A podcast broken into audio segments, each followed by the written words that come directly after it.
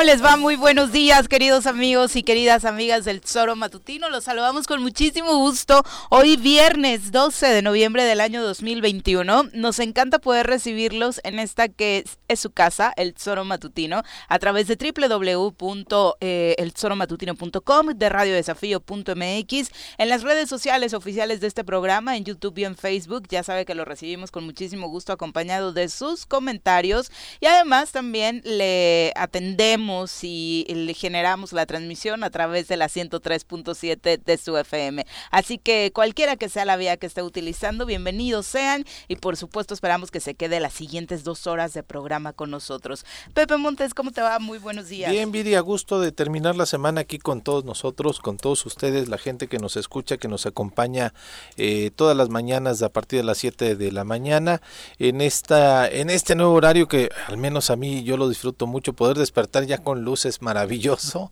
eh, y sí. claro sí sí sí. Y despertar desde luego con buen humor para poder estar con ustedes para compartir información un rato de entretenimiento bueno dos horas no un rato dos horas exactamente. Maravillados de estar desde luego a través de las redes sociales y por Radio FM no por la 103.7 que es una maravilla poder llegar a todo el estado de, de Morelos una partecita del norte de, Guerrero que también nos escuchan desde allá y desde luego pues contentos, contentos Viri de que nos me soportes. que, que, el público, por supuesto, que el público eh, nos haga suyos a través de eh, las diferentes vías de contacto, por supuesto. Y un abrazo y felicitaciones a todos los que se van de Puente Largo. Otra vez, se les juntaron varios muchachos y muchachas, pero los que puedan disfrutarlo, pues por supuesto será maravilloso. Primero porque la derrama económica que muchos en México esperan con este puente. A propósito, el Día de la Revolución, eh, que ya saben, del 20 se recorre al 15, siguen trabajando en este tema de erradicar esa postura y celebrar realmente el día y la fecha exacta de la efeméride en México. Era una de las propuestas del gobierno federal. La verdad es que no se ha avanzado eh, en ese tema. Por supuesto, a raíz de la pandemia, que sí eh, volvía un poco más urgentes estos temas de brindarle a los empresarios fines de semana largos, sobre todo a los del ramo turístico, para que pudieran capitalizarse un poco, sobre todo ahora que prácticamente todo el país está en semáforo verde, ¿no? Sí, claro, y que además a partir de la pandemia que nos ha pues dado una golpiza desde la cuestión principalmente emocional en, eh, que nos ha cambiado el esquema de vida de manera cotidiana, ¿no? Que nos ha obligado a resguardarnos, que nos ha obligado a pues modificar nuestras conductas eh, cotidianas de vida desde la convivencia, que además como somos seres sociales, este pues lo, hemos resentido, ¿no? Unos de, de, de alguna manera eh, lo hemos os lo han adoptado de una forma más tranquila, pero desde luego esta pandemia nos ha cambiado y en lo económico, como bien lo decías Viri, pues nos ha afectado muchísimo a la gente que eh, pues se dedica a partir de los servicios y que estos puentes en este momento de, del, del, semáforo verde son un remanso o una posibilidad o una esperanza para poder eh, pues recapitalizarse, ¿no? Entonces lo vimos con el puente del 2 de, noviembre. que ha funcionado en Morelos. Sí, padrísimo, ¿no? Y todos los sectores han estado mencionando que se recuperaron, un 30% mencionaban algunos, dijeron después, ay, con el semáforo verde como que ahí vamos recuperándonos y ojalá este, este puente que también se nos viene a partir de hoy, ¿no? Bueno, a partir de mañana, ¿no? Porque ese lunes es cuando el, es el día de descanso. No, pero de verdad, cuidado para todos los que hoy de regreso a casa y que todavía tienen actividades y que no se van a ir de fin de semana largo, porque luego te sorprende, me pasó con el eh, puente del 2 eh, de noviembre, que el ah, regreso a casa fue Uy, sí, no, claro. no, no, de horas y horas y horas, sobre todo para quienes vamos a la zona sur por la salida de muchos vacacionistas hacia Acapulco, así que o vayan con paciencia los que, bueno, tienen ese horario de salida y ya no pueden hacerle otra por el tema hacerle otra por el tema laboral, pero de verdad, eh, tome sus precauciones porque eh, el regreso a casa ya está complicado por la tarde noche, ¿no? Por la salida de los este vacacionistas. en este puente que cae la quincena hoy o cae hasta lunes?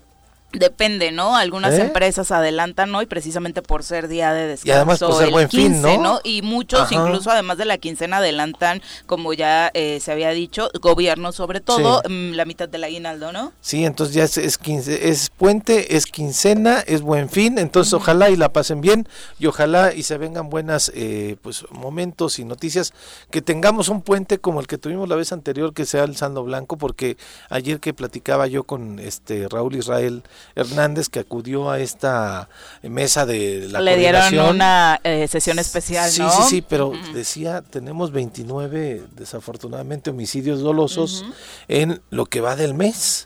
O sea, llevamos 11 días, 12 días con el de hoy y eh, 29 homicidios dolosos está... Pero lo que presume la autoridad es a la coordinación en una detención en la que no participaron y con esa cantaleta nos engañan un poquito en torno a que si están trabajando en materia de seguridad, ¿no? Pues no, pues desafortunadamente no. Ojalá, y insisto yo, que este puente también nos dé un descansito con estas noticias eh, terribles que de pronto tenemos que dar, pero que, este pues desde luego lo que deseamos todo el mundo es pues poder estar tranquilos, poder disfrutarlos. Sí, por supuesto, porque hay eventos lindos, eh, además de lo de, de, lo del buen fin, en Tepoztlán, por ejemplo, hay una feria del vino y el queso. Ah, la verdad es que vale vale mucho la pena que nos demos una vuelta, no solamente por los centros comerciales, que también luego qué horror están un tanto saturados para los que puedan comprar en línea, háganlo, eh, con todos los cuidados pertinentes, obvio, pero sí, el tema de los centros comerciales siempre va rotados, nos da la posibilidad de pues ir a recorrer otros municipios hermosos de Morelos. Pues sí, que se pueda. Hay una gran oferta turística también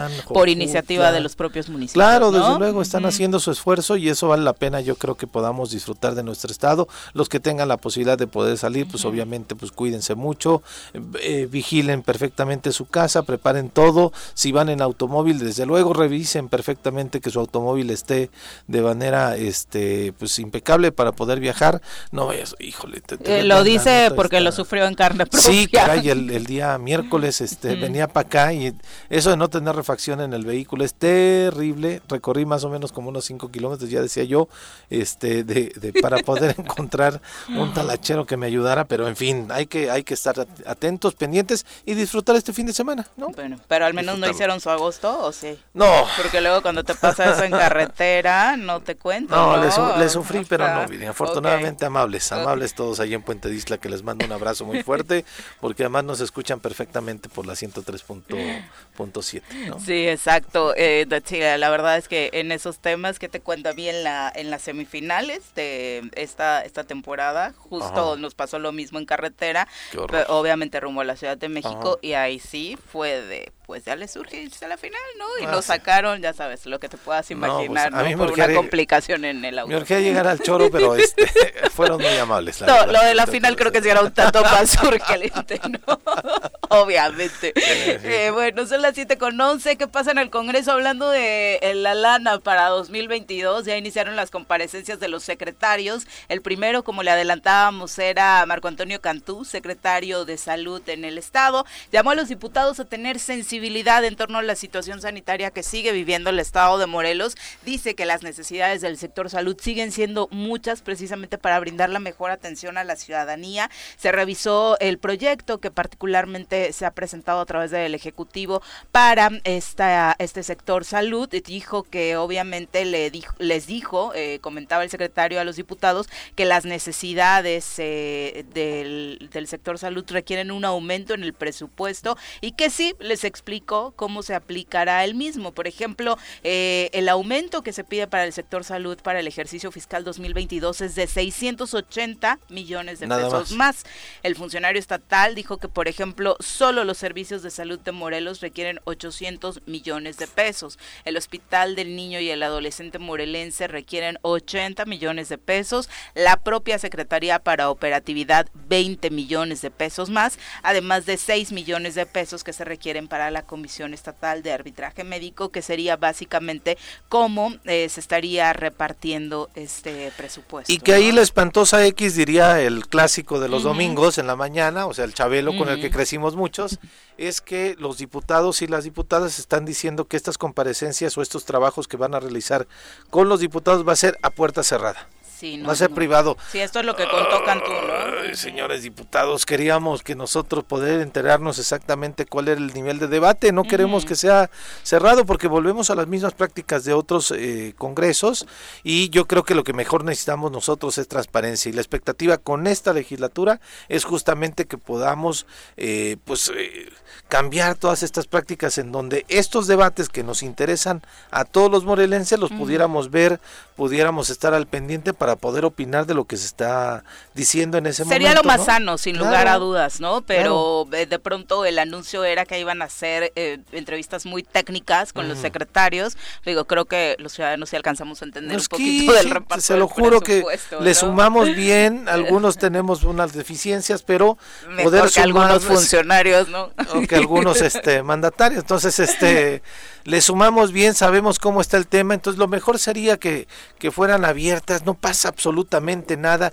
no entiendo, no hay, no hay secretos de, del mundo, caray, ahí, ¿no? O sea, quizá en el tema de seguridad, eh, que ayer, por ejemplo, insisto, que invitaron a, al presidente de la Comisión Estatal de Derechos Humanos, no no tenemos que saber a detalle eh, la estrategia de seguridad, cuántos son, no sé qué. Es la principal excusa para no, dar la información. Sí, porque dicen, ah, no, los delincuentes se enteran. Creo que están de pronto más enterados que nosotros. O que ellos. O que ellos, ¿no? Entonces, pues sí queremos que en estos eventos de transparencia, además cuando están yendo, desde hace mucho tiempo no iban los eh, secretarios a eh, pues comparecer con los, eh, que no es comparecencia, pero poder dialogar, vaya, con los diputados para saber en qué se va a ejercer el presupuesto, pues que nos inviten a nosotros los ciudadanos. No pasa absolutamente nada, creo que se fortalece y desde luego la transparencia es parte de la, de la, del pues de, de, nuestra democracia, ¿no?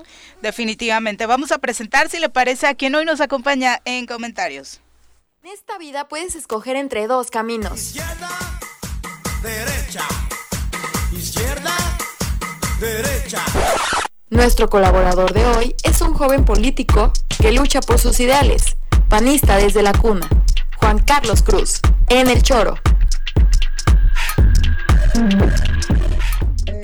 Juan Carlos, ¿cómo te va? Muy buenos días, bienvenido. Viri, Pepe, ¿cómo están? Buenos días y saludo al auditorio que, que nos escucha ya madrugando de nuevo. Sí, ah, que creo que ya todos andamos como con mormados, ¿no? A sí, sí, sí. ¿Ya te vacunaste contra la influenza? No, todavía no, yo creo que ya en estos días. ¿Para qué me están vacunando primero a la gente más este como de mi edad, no? Ahorita ya es ¿Ya es para todo el mundo? Sí, ah, sí, de hecho eh, me parece que particularmente en las instalaciones del ISTE y del IMSS ya tienen como te presentas y pueden vacunar. Bueno, en la UAM están vacunando también, empezaron a vacunar a su personal, pero ya están abriendo la vacunación para todo el mundo. Los municipios también, varios ayuntamientos ya eh, realizaron ese ejercicio, entonces pues acérquense a un punto que vean cercano, ¿no? Sí, es importante. Un chisme terrible. Que quisieron, no voy a decir quién me lo dijo, que el Coruco Díaz fuera un centro de vacunación y el centro de vacunación más importante de la zona sur del estado, pero ¿qué crees? Pues no quisieron. ¿Cómo? No quiso el director. No, no, que igual... sí, es fácil localizarlo, no pues yo he escuchado muchas versiones que señalan que pues, es muy raro verlo. Pues me dijeron ayer, ¿no? Este, la idea era hacer un centro de vacunación importante para COVID este, y no se pudo. Y a pesar de que el secretario de salud estuvo gestionándolo, ¿eh? O sea, ni siquiera a su propio personal le responden con un sí. Bueno, igual y las condiciones tampoco. Es que, es que ¿qué ha pasado con el Coruco? No, o yo sea, sé que le están dando mantenimiento bien. Al menos está no está abandonado del todo. O sea, no del todo no me suena como tan positivo. es que digo abandonado del todo en el sentido de que no hay actividad, ¿no? De pronto si hay algunas cascaritas, de pronto alguien lo renta, bla, bla, pero me parecía que podía haber sido o fungido como un centro de vacunación muy importante y no lo quisieron este habilitar. Pues qué mejor escenario, ¿no? Que aparte ha servido en muchas ocasiones precisamente como un punto que eh, aglutina muy bien a las personas para realizar diferentes labores como sucedió en el sismo, sí, exactamente, pero bueno. Bueno, ahora que no se está usando sería un muy buen punto. Y no lo digo de broma y no es eh, absolutamente nada en particular contra Gonzalo gente relacionada con el deporte preguntarse eh, de entrada quién es el director, ¿no? O sea, mucha gente ni siquiera sabe que es Gonzalo Farfán, el, director del estadio Agustín Colcuda. Una de las estrellas de la América en los 80. que era muy yo iba a poner a alguien claro, así, ¿no? Pero desafortunadamente no quisieron Digo, dentro de lo que cabe tuvo una vida muy cercana al estado, a la ciudad, entonces esa parte ni siquiera está discusión, sino la operatividad y el seguimiento que se le da a las actividades que podría tener el Coruco Díaz, sobre todo ahora en la que hay que trabajar el doble al no tener un equipo profesional, ¿no? Sí, vincular el estadio una función social y me parecía que la, la vacunación hubiera sido muy significativo, ¿no? que, que, en la zona sur del estado de Morelos pudiera haberse habilitado el estadio como un, lugar para poder pues servir eh, a la sociedad en esta pandemia que nos ha dado de golpes fuertes y fue una paréntesis, discúlpenme ustedes, fue un paréntesis a partir de la pregunta que le hicieron a Juan Carlos por de la vacuna, ¿no? Porque sí, además este el, el, clima viene frío, ¿eh? Está bajando cada día más la temperatura. Hoy particularmente, justo lo dice a través de los comentarios del profesor Arnaldo Pozos en Facebook, ya es una mañana bastante fría. Sí, claro. Cuernavaca y bueno, no me quiero imaginar por allá en la zona norte eh, de, Ay, claro, los altos de Morelos deben de estar. ¿no? Sí, por supuesto. Así que si tienen la posibilidad, no le tengan miedo a la, vacuna. Ya eh, nos explicaron perfectamente eh, nuestros amigos del sector salud que no tienen ninguna complicación y contraindicación en torno a la vacuna que ya nos pusimos. Espero que la mayoría de los que nos estén escuchando también contra el COVID-19. ¿Te, ha golpeado la, la influenza? No. O sea, de esos que, digo, ya ves que, que no AstraZeneca, ¿cuál te pusiste tú la de? Cancino. Ah, Cancino. Pero ya ves que de pronto lo de la influenza también les daba, este, yo creo que ninguna como AstraZeneca, ¿no? no la de, los, los usuarios de Astra fueron los que más, sí. más la sufrieron. la primera dosis, ¿no? Porque la segunda creo que ya no traía Ya más leve. A Virel aquí, las dos, casi se tomó una semana, no es cierto, mira, pero, pero sí le sufrió con, las dos, por ejemplo. Eh, y sí, la de la influenza, recuerden, hay algunos porque hubo una campaña a inicios de año, entonces por ahí de abril y marzo, que ya la tienen, ¿no? Entonces, eh, pues ya no van a, presentar problema, pero la ronda oficial de la vacuna, recuerden que es en esta temporada de otoño, así que acérquense a su punto más cercano para vacunación. Hay que ir. Exacto. Eh, sobre el buen fin, dice Juanjo a través de Facebook, lo de los descuentos a mí me parece una farsa. En la mayoría de los casos ponen letreros con un hasta en mayúsculas el 50%, pero solo ponen el descuento en unos pocos productos que son lo que no pueden vender, o sea, el producto que necesitan como sacar. Me parece que es una farsa. Es una de las críticas eh, desde que nació el Buen Fin, porque lo hemos comparado con eh, este esquema que hacen en Estados Unidos desde hace muchos años, el Black Friday. Eh, no, y tener cuidado porque no se compara. tener cuidado porque yo sí he detectado ya en años anteriores. Ajá este que voy a ver antes como qué es lo que me gustaría. Ah, si haces esa revisión, qué ciudadano tan responsable. sí, lo, sí lo he llegado a hacer, sí lo he llegado a hacer de repente con ciertas cosas y ya vas al buen fin y le suben el precio y ya le bajan el 10% y te queda igual o casi nada de descuento. Sí, no sé, vas a ver una una televisión. Sí, ¿no? o sea, eso. no se dejen engañar. La ves antes del buen fin en 14, llega el buen fin, ya es en 20, pero con el descuento te vuelve a quedar en 14, pues que era lo que estaba inicialmente. Son parte de los ejemplos más eh, cotidianos que nos encontramos en este buen fin, hasta obviamente algunos descuentos que son realmente pírricos. Sí, ah, se trata de buscarle. Sí, nuestro amigo de Conducef decía justamente eso, ¿no? Poder ver, valorar qué, qué es lo que realmente necesita sobre no todo engancharte, ¿no? En esos, porque además también el, ganchito está en que este a meses sin intereses, ¿no? en la deuda, generar deuda, por supuesto, no. Sí, yo, yo realmente nunca muy pocas veces he podido este salir a comprar en el Buen Fin, ¿eh? Salir a comprar, la verdad es que yo solo creo que solamente me ha tocado ir una vez en Buen Fin a un centro comercial y, no quise regresar nunca más. Una televisión, sí, y la verdad que sí fue un buen precio, pero la verdad sí fue desde ese Buen Fin de nunca regresar un, un, fin de semana de estos al centro comercial porque eran filas y filas, no, no, no, todo el mundo vuelto loco. No, pero además, además sí tener cuidado con eso de las deudas, ¿eh? porque este, bueno, el otro día igual escuchaba como un experto en, esa materia y decía eso, ¿no? Justamente que si te vas a endeudar en el buen fin, que sea por algo que valga la pena realmente lo para tu vida. Claro. O sea, una lavadora, algún electrodoméstico que sí te pueda servir. Que de todas formas vas a comprar. Que de todas debes de comprar, exacto. Aprovecha con estos descuentos. Pero sí tener esa, y, además decir Pero no tenemos la verdad esa cultura en pues, México. y eh, aparte, tío, todavía... Ay, mira, esto está bonito. Apenas se está recuperando la economía también, entonces el horno no está pabollos, chavos. Sí, o sea, la deuda obviamente está alta, pero eso, vas a buscar algún electrodoméstico que hace falta en casa, pero de pronto pasas al lado de la tienda de ropa y terminas gastándote el presupuesto ahí y ya no llegó la lavadora a casa, ¿no? Ajá, y regresas con tu playa de la América, pues sin Por ejemplo, ¿no? Compré yo una lámpara antier y Ay, creí que una playera de la América. No, no, no, jamás.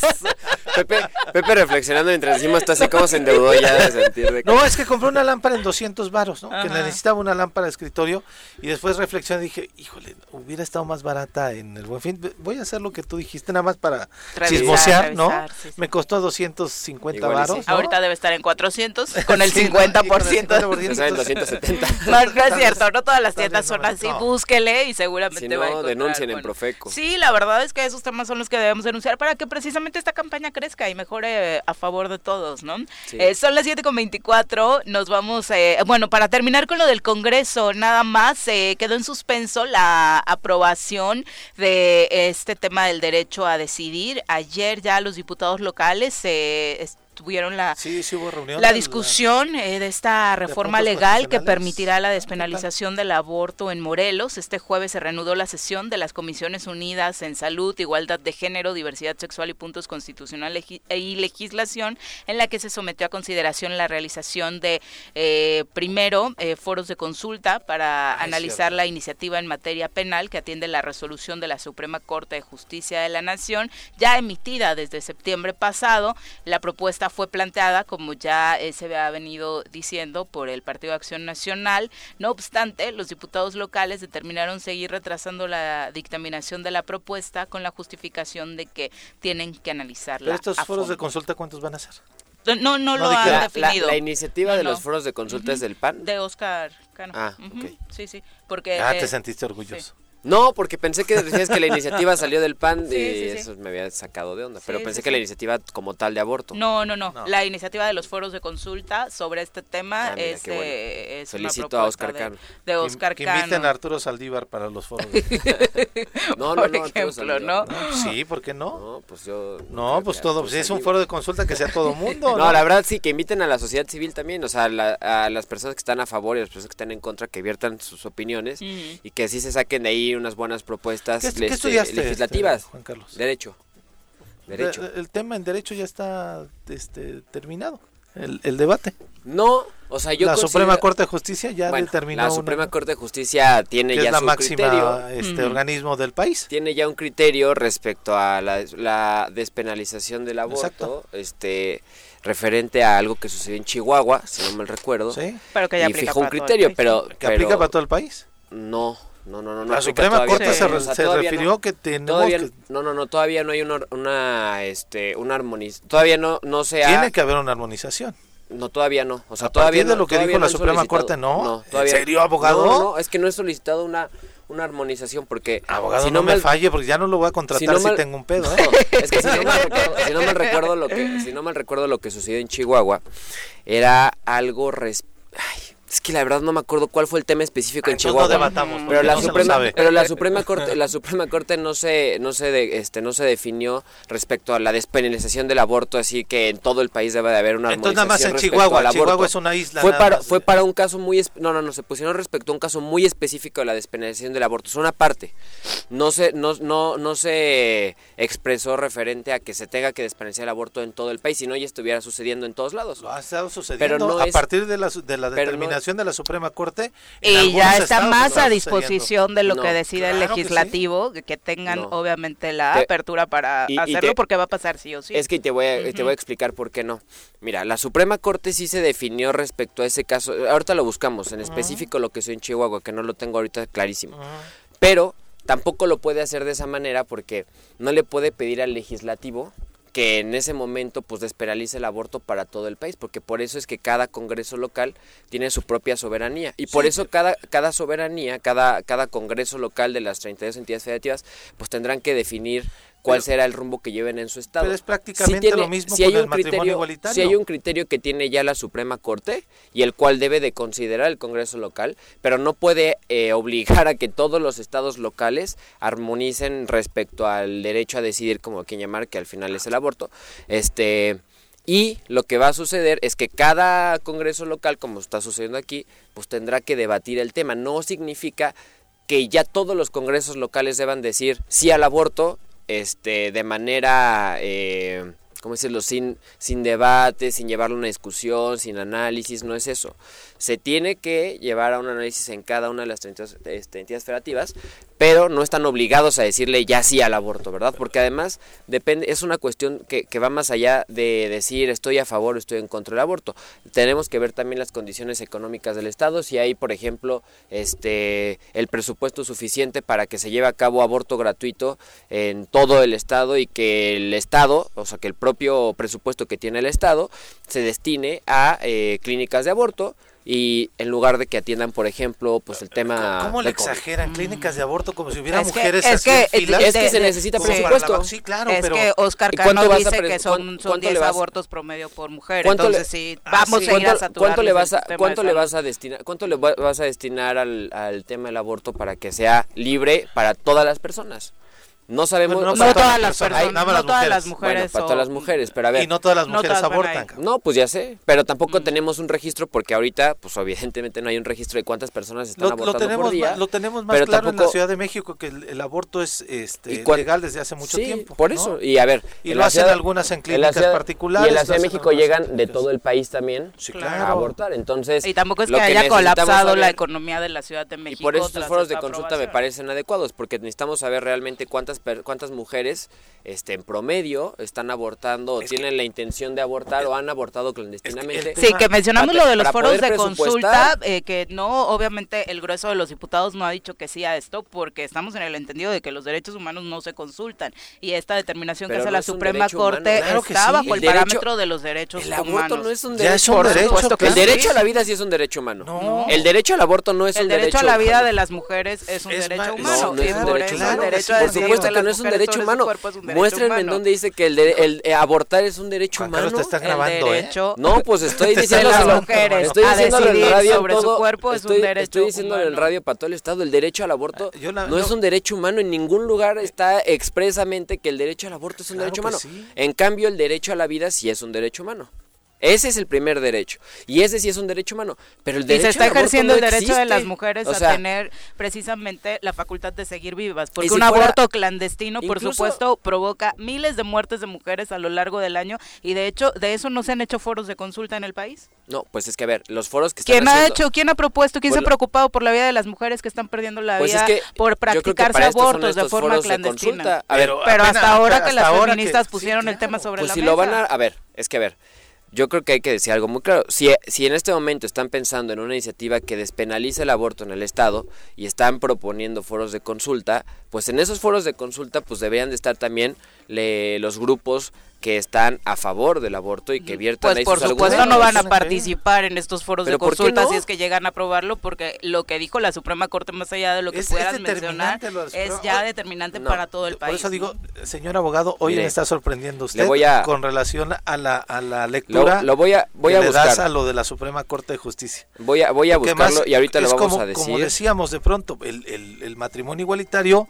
a partir de una determinación de la Suprema Corte de Justicia es que ya la gente podía eh, del mismo sexo poder recurrir a un amparo para que los casen en el momento en que el Estado les está negando esto. Entonces también en la situación del aborto, las mujeres tienen esa posibilidad de recurrir a un amparo a, a través de la determinación de la Suprema Corte de Justicia por si la autoridad, el Estado, les niega. Sí, y si no lo hacen los congresos, pues obviamente va a ser más dilatado, eh, va a tener que recurrir una mujer a un amparo y obviamente la determinación va a ser en consonancia con lo que ya determinó la Suprema Corte de Justicia de la Nación. Solamente es perder el tiempo si los legisladores no hacen lo propio.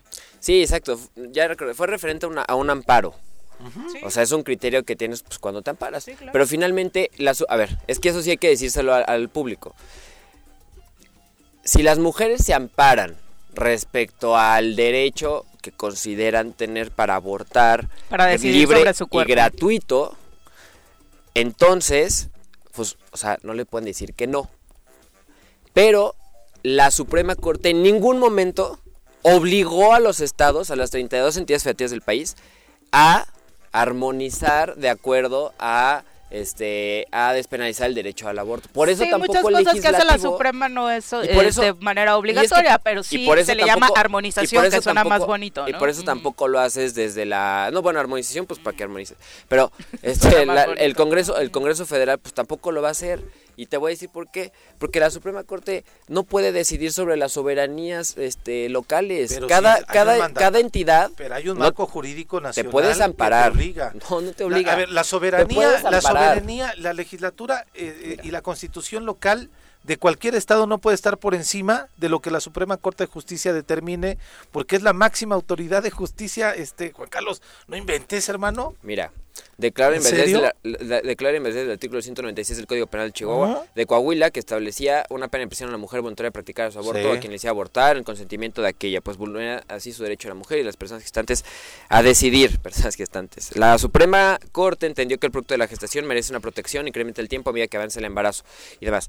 Se pronunció respecto a un amparo, y pero se pronunció después hasta para la objeción de conciencia. si tú como médico no quieres practicar un aborto, no hay bronca, pero el Estado está obligado a que si una mujer decide interrumpir su embarazo, se lo tengan, tengan la posibilidad de... No, bueno, es, la Suprema Corte, hay debate con Arturo Saldívar, no conmigo, y con los demás magistrados. sobre todo porque lo están haciendo a partir de casos donde ya es ley, ¿no? de hecho, el caso que nos comentaba ayer Nat Carranco lo hace público eh, la organización Gire, eh, quien señala que el Hospital General, doctor José Parres de Cuernavaca, le negó a Silvia el acceso al aborto por violación. Gire es la institución, la, la organización civil que la ha acompañado en este proceso de acceso a la justicia para una reparación integral. Este caso eh, data de 2018, el 9 de diciembre de 2018. Silvia tenía 13 años y le comentó a su madre que había sido violada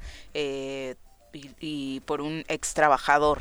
En 2019, en una consulta en el Centro de Salud de Aguatepec, en Cuernavaca, Silvia supo que estaba embarazada y decidió recurrir a la violación. El 31 de enero de 2019 acudió a la Fiscalía de Delitos Sexuales para presentar una denuncia y solicitar precisamente que le fuera concedido este derecho al, a la libertad de decidir sobre su cuerpo, a practicarse un aborto, pero en el hospital Parres le negaron este derecho. Y es que, a ver, los... los, Y por violación, no ningún argumento legal para decirle para negarlo. a una menor. Sí, claro, una menor de edad. Y además... Híjole, que los casos en Morelos con relación al tema de embarazos en adolescentes son muchísimos. Ocupamos como el segundo, cuarto lugar de embarazos en adolescentes en donde no les damos la posibilidad a estas chicas de poder... Eh, Ni de educación sexual, ¿no? Para empezar, en este caso por supuesto que esto salía sobrando porque fue víctima de un delito y ni siquiera, y, la revictimizaron, ¿no? Por, por, supuesto el Estado tendrá que reparar el daño. Son las 7.36, nos vamos a una pausa, regresamos con más. 7 con 42 de la mañana, mensajes del público, dice Mirel Martínez. Los derechos no se consultan, porfa, le avisan eso al del PAN. Ah, y la despenalización del aborto y aborto legal, seguro y gratuito son dos cosas distintas, dos etapas distintas. Mejor primero nos informamos y después debatamos sobre el derecho a la vida, porque les importa la de los fetos, no la de las mujeres. La gran Mirel. Eh, Alex Gutiérrez dice, buenos días, ya presentes en el choro y feliz viernes 12 de noviembre de mil 721 para el panista. ya ya extrañaba esta parte de tus este, fans, Juan Carlos, saludos a que sueles despertarlos. A Miguel, que la conocí en el pan hace algunos años. Este, oigan, pero Miren, hace rato me agarraron un poquito en curva. Es de sabios cambiar de opinión. Sí, sí, vale. Pero a ver, este... Corrigió el camino, diría. Quiero, quiero aclarar, porque hace rato sí, a ver, sí, no traía el tema totalmente fresco, porque no es algo que este, había estudiado ayer. Pero sí es, sí es necesario aclarar que eh, la resolución de la Suprema Corte pues, fue en torno a al aborto autoprocurado y voluntario que estaba en el Código Penal de Coahuila. Y se centraron en tres artículos. Este, pero todavía permanece el delito por aborto que está en el artículo 195 del mismo código. La Suprema Corte no se declaró este, respecto a las legislaciones locales, que es lo que esperaba justamente Gire y todas estas organizaciones que defienden el aborto, que la Suprema Corte se pudiera ya este, expresar de todas y cada una de las legislaciones locales, por lo mismo que te comentaba, porque no se, o sea, no se ha metido sobre cada soberanía. Sí, pero este parámetro de la Suprema Corte, por supuesto, va a permitir que no existan de nueva cuenta mujeres en la cárcel por practicar el aborto, por supuesto. Eh, Abogado, recurre esa jurisprudencia. Eso te iba a decir, sí sienta un precedente. Claro que sí, es una jurisprudencia. Eso te iba a decir, a ver, en la cual pero es que hay que aclarar, hay que aclarar, hay que aclarar. Sienta un precedente, sí, sobre los jueces de todo el país que están obligados ya a aplicar esta jurisprudencia en materia de aborto voluntario. ¿Y cuál mujer va a abortar de manera involuntaria? Es que hay muchas mujeres que, que eh, se someten a abortos pues clandestinos, o sea que pero ese pero, van por, voluntad propia. por eso. van por voluntad propia. No, no, no, pero es que no se refiere, no, no, no, es que dice auto claro que es que dice, no, es que a ver, la, la, la, la jurisprudencia va en el sentido de aborto. Hoy sí voy a tener que descifrarte cañón. Pues es que aquí lo dice. ¿En serio? O sea, aquí lo dice. y, eso, sí, a ver, y, o sea, incluso, incluso, incluso. La, pregunta es, a partir de la, de la determinación de la Suprema Corte de Justicia, ¿cuántos estados, y esa es tarea para los dos, ¿eh? porque no lo tengo como, como dice, Viri nos puso el tema aquí en la mesa. Sí, porque obviamente...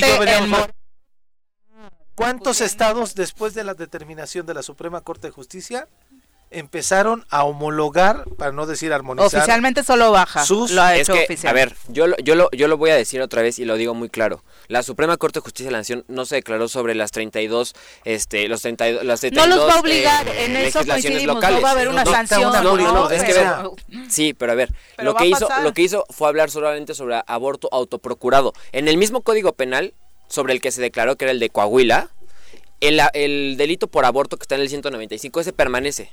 El delito por aborto, ese permanece.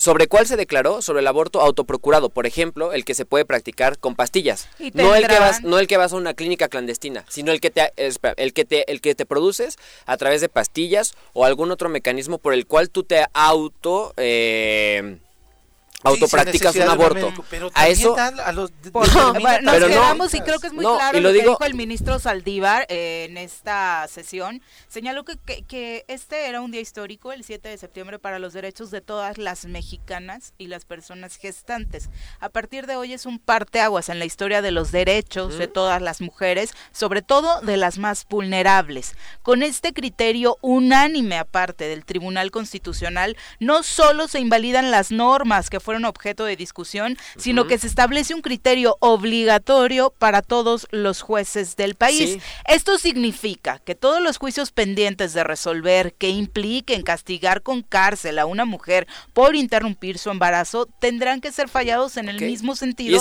el que fue dictado por la Suprema Corte liberando a la acusada tal y como sucedió en Coahuila. yo no estoy diciendo a partir de ahora no se podrá, sin violar el criterio de la Corte, a ver quién se atreve a, a violar el criterio de la Corte y de la Constitución, procesar a una mujer que aborte en los supuestos considerados válidos por este Tribunal Constitucional. Exactamente, y yo no es, es lo que yo le quería aclarar al público.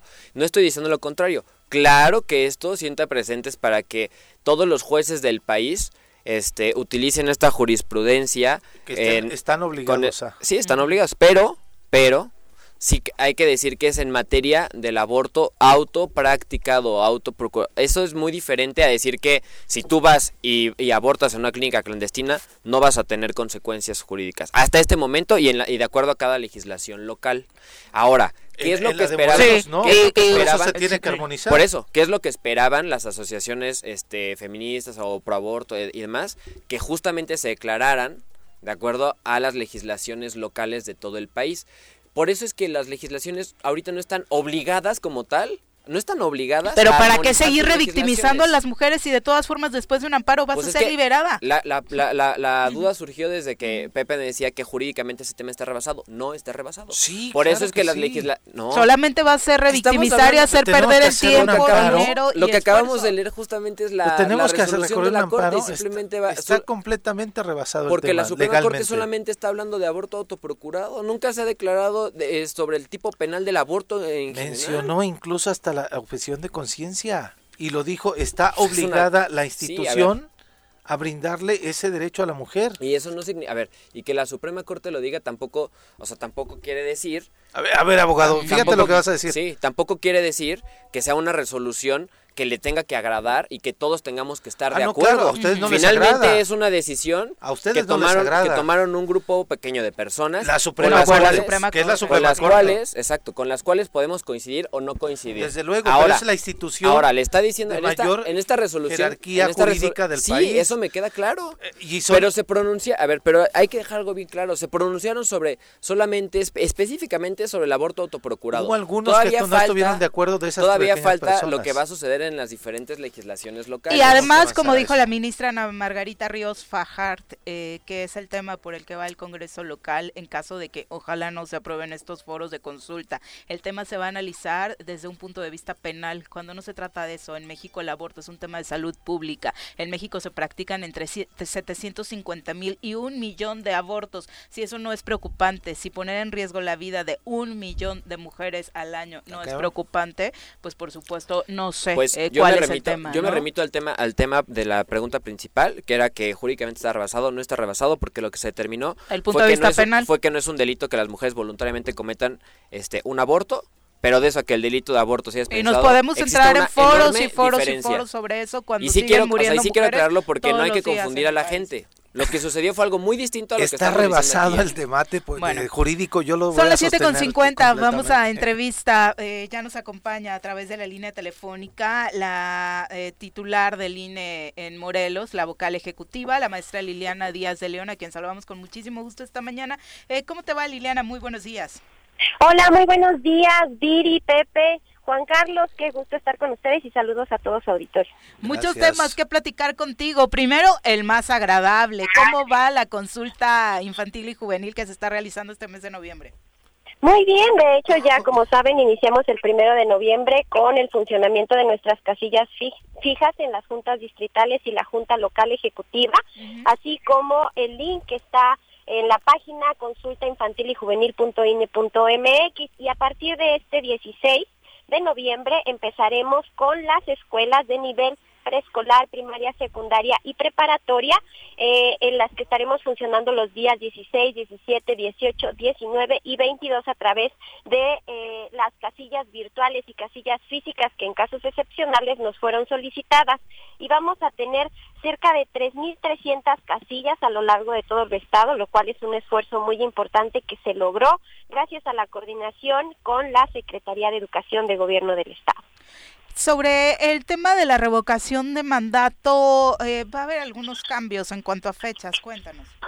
Así es, eh, derivado de la resolución que emitió la Sala Superior en materia de la revocación de mandato en la cual mandata al Instituto Nacional Electoral que haga un cambio en los lineamientos a efecto de que se puedan recabar también las firmas y los apoyos que se requieren para eh, cubrir el 3% de la lista nominal a través de formatos físicos, es que el Consejo General aprobó un acuerdo que modifica los lineamientos, contempla esta nueva modalidad que ordenó la sala superior, pero también se modifican los plazos. Inicialmente el plazo de eh, recabar los apoyos concluía el 15 de diciembre y con esta nueva determinación se recorre al 25 de diciembre. La convocatoria estaba prevista para el 12 de enero y ahora se va a emitir a más tardar el 4 de febrero, mientras que la jornada que en que se llevaría a cabo la revocación de mandato estaba prevista para el 27 de marzo y ahora se llevará a cabo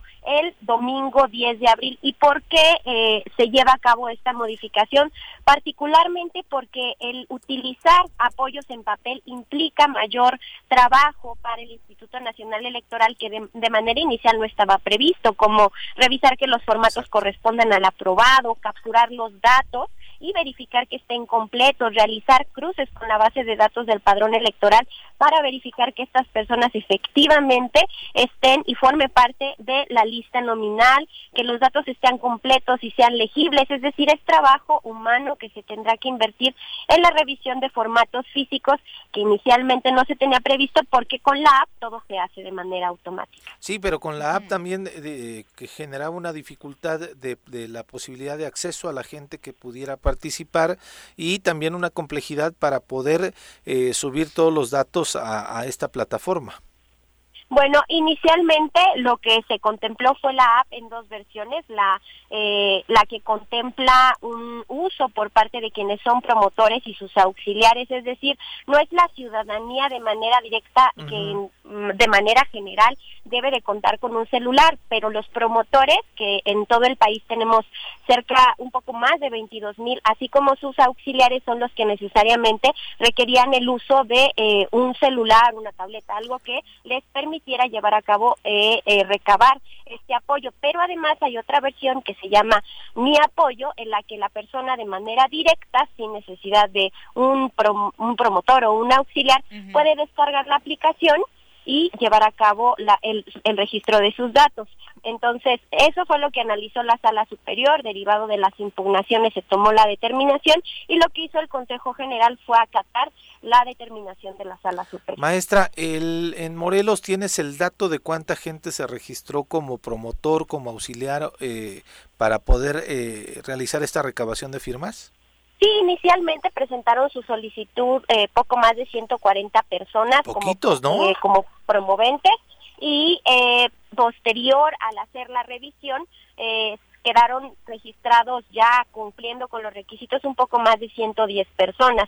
Sin embargo, estas eh, personas a su vez pueden registrar auxiliares en la app y eso les va a permitir que a través de los auxiliares hagan el trabajo con, eh, pues bueno, con esta aplicación y recabar el apoyo. En un promedio, eh, del, a, partir de, la, de lo que establece la ley, eh, ¿cuántas firmas tendrían que, bueno, o cuántos eh, datos de personas con, su, con su credencial de lector y firma además deberían de recabarse en Morelos? En un promedio, sé exactamente que no, no hay una, pues un número como tal, ¿no? Hay un número como tal a nivel nacional, por cada entidad quizá no la hay, pero en Morelos, ¿cuál es el promedio que tendría que estar recabándose de, firmas para poder aportar a, la, a la posibilidad de, que sea efectiva esta, esta solicitud? Sí, a nivel nacional el 3% representa un 2.8 aproximadamente millones de ciudadanas y ciudadanos en el estado de Morelos. Si mal no recuerdo, conforme a las cifras que tenemos eh, eh con corte al 15 de octubre, tenemos una lista nominal de 1.468.000 33 ciudadanas y ciudadanos, por lo que el 3% representa 44.041 personas eh, morelenses para que eh, se alcance el 3% de nuestra lista nominal. Obviamente todas estas circunstancias que nos platicas hace eh, muy evidente que se necesita una ampliación presupuestal. Ese tema, pues de pronto en el consenso político y social no cae del todo bien de que se siga gastando tanto en materia electoral, pero si vamos a realizar un ejercicio de este tipo tiene que darse sí o sí. Exactamente. Eh, de hecho, a lo largo de este año, en todos los preparativos de la revocación de mandato, que propiamente no ha iniciado porque no se tiene todavía la certeza del, del apoyo del 3% de la lista nominal, sin embargo, el INE ya ha llevado a cabo actividades que representan eh, un gasto para este ejercicio, ha llevado y llevará de aquí al mes de diciembre un gasto de 117 millones de pesos que no estaba presupuestado, pero que se tiene que eh, ejercer, de lo contrario no estaríamos en aptitudes de atender una posible revocación de mandato. Y por lo que respecta al ejercicio 2022, el INE presentó la solicitud de presupuesto por un total de 24.650 millones de pesos. Y es bien importante que la ciudadanía tenga la claridad de cómo se integra este monto total. Eh, primero, nosotros en nuestro presupuesto siempre incluimos las prerrogativas de los partidos políticos que ascienden a 5.821.8 millones de pesos. Esto es financiamiento público que el Instituto Nacional Electoral de hecho calcula conforme a la fórmula que viene en la Constitución y que entrega íntegro a los partidos políticos y representa cerca de un 23% del monto total de lo que solicitó el INE. También tenemos un eh, presupuesto que se denomina como precautorio por 5.743.5 millones de pesos. Eh, estos eh, son los recursos que se necesitan para organizar una posible revocación de mandato y una posible consulta popular, ya que en términos de la Constitución todavía podría ser solicitada por el presidente de la República, alguna de las cámaras o la ciudadanía. Para poder hacer y organizar correctamente una consulta popular necesitamos de 1.913 millones de pesos, mientras que la revocación de mandato requiere de 3.830.4 millones de pesos, porque es organizar todo un proceso electivo, de la misma manera cuando se organizaron elecciones para elegir un presidente de la República, en esta ocasión pues se tiene que garantizar el derecho a la ciudadanía en general de que tengan una casilla, una boleta a la cual puedan acudir el día de la jornada, que será el próximo 10 de abril, de darse el supuesto necesario, y para eso el INE necesita de los recursos. Eh, como ustedes saben, también viene eh, lo relativo al presupuesto base del instituto, que son 13.084.1 millones de pesos, y de este presupuesto base vienen los proyectos que son el día a día del Instituto Nacional Electoral, como por ejemplo la actualización del padrón y la expedición de la credencial para votar. Es importante mencionar que para para realizar estas actividades solamente de expedir credenciales y actualizar el padrón, el INE requiere de 28.4 por eh, 28.4% del presupuesto base que asciende a 3.719 millones de pesos para garantizar que todas y todos puedan tener acceso a sus credenciales, que les recuerdo es el método idóneo para identificarnos y que también es una credencial que se expide de manera gratuita. Oye, maestra, pero además el INE va a tener elecciones en muchos estados, ¿no? Así es, hace hace unos días también se mencionó que el instituto tenía suficiente recurso porque era incluso superior a lo que no, a lo que se dio al instituto en el 2019, pero algo que es muy importante eh, destacar es que las circunstancias que se viven en el 2022 son completamente distintas a las del 2019. Si bien en el 2019 se dio un presupuesto al INE de 16.975 millones de pesos, en, en, aquel entonces no se presupuestó una revocación de mandato, no se presupuestó una consulta popular. El monto para las elecciones locales que se ejerció fue de 660 millones de pesos, mientras que para el 2022 se requiere de 885 millones de pesos. ¿Por qué? En el 2019 hubo elecciones en cinco entidades. En el 2022 tendremos elecciones en seis entidades. En el 2019 se eh, eligieron 142 cargos eh, de elección popular y se instalaron 15.735 casillas, mientras que en el 2022 se proyecta una elección de 436 cargos eh, de elección popular. Casi el doble. 21.063 casillas. ¿Por qué? Porque incrementó la lista nominal. Sí, caray. Entonces la complejidad es distinta y por ello el tema este se tiene que abordar de forma distinta para fortalecer al instituto porque decíamos a pesar de que hay críticas desde el gobierno, desde algunos sectores al Instituto Nacional Electoral, eh, por fortuna y pues, gracias al buen funcionamiento del INE como institución, pero además de la participación ciudadana no tenemos un conflicto social derivado de algunas elecciones, o sea, de alguna incertidumbre o cuestionamiento de manera directa de cómo se están realizando las elecciones en los estados, en los municipios y en el país. Así es, es el trabajo que hace el Instituto Nacional Electoral en, en materia de eh, organizar elecciones y generar certeza y pues contribuir a la paz social, como bien lo comentan en este momento, no hay ningún eh, una situación política adversa derivada de las elecciones que se llevaron a cabo en el pasado mes de junio, incluso con el Instituto Federal Electoral y ahora Instituto Nacional Electoral se ha garantizado eh, una transición en el cargo de la presidencia de la República. Ya son tres cambios significativos y todos eh, pues han transcurrido eh, de manera tranquila. Posteriormente en este momento pues se puede decir que el, eh, el instituto ha cumplido con su función primordial que no es la única porque sabemos que derivado de las distintas eh, pues eh, modificaciones a la constitución el instituto ha tenido que garantizar la organización de consultas populares ahora estamos en una posible revocación de mandato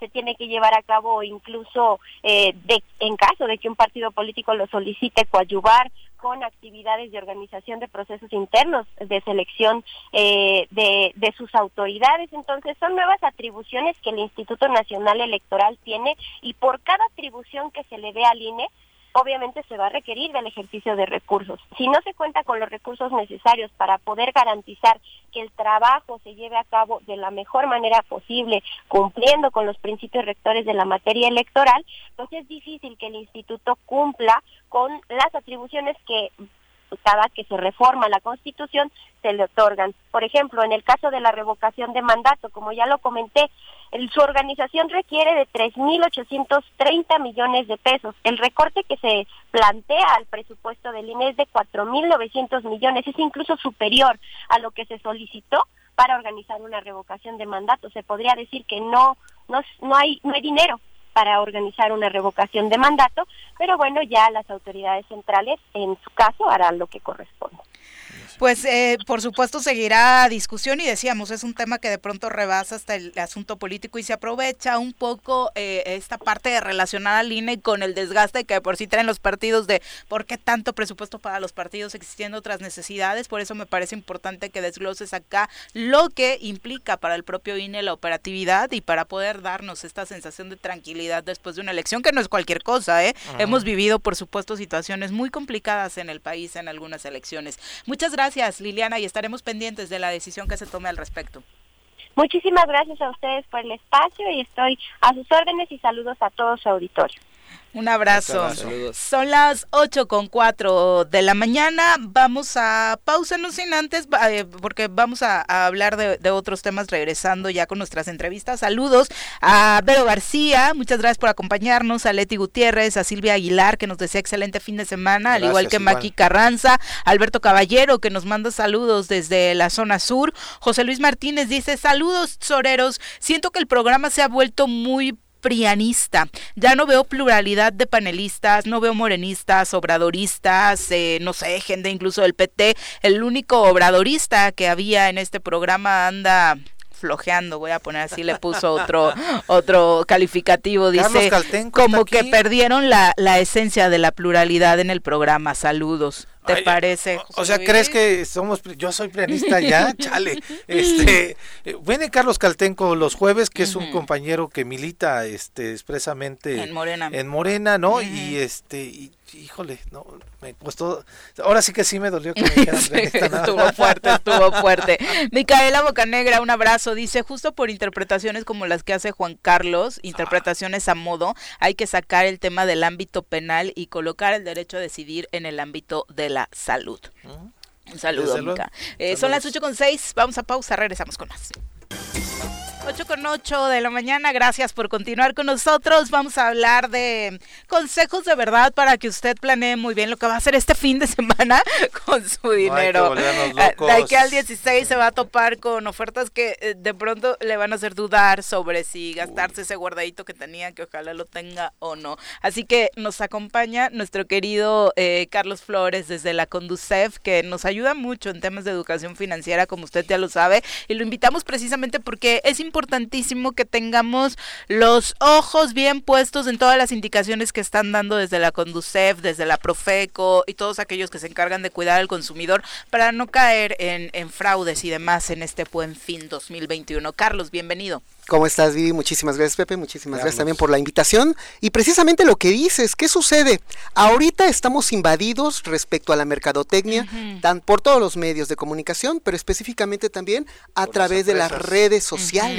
Es decir, a través de la palma de la mano, en nuestro teléfono celular, nos llegan invitaciones, ligas, accesos, donde aparentemente vamos a tener un gran beneficio derivado del programa del Buen Fin.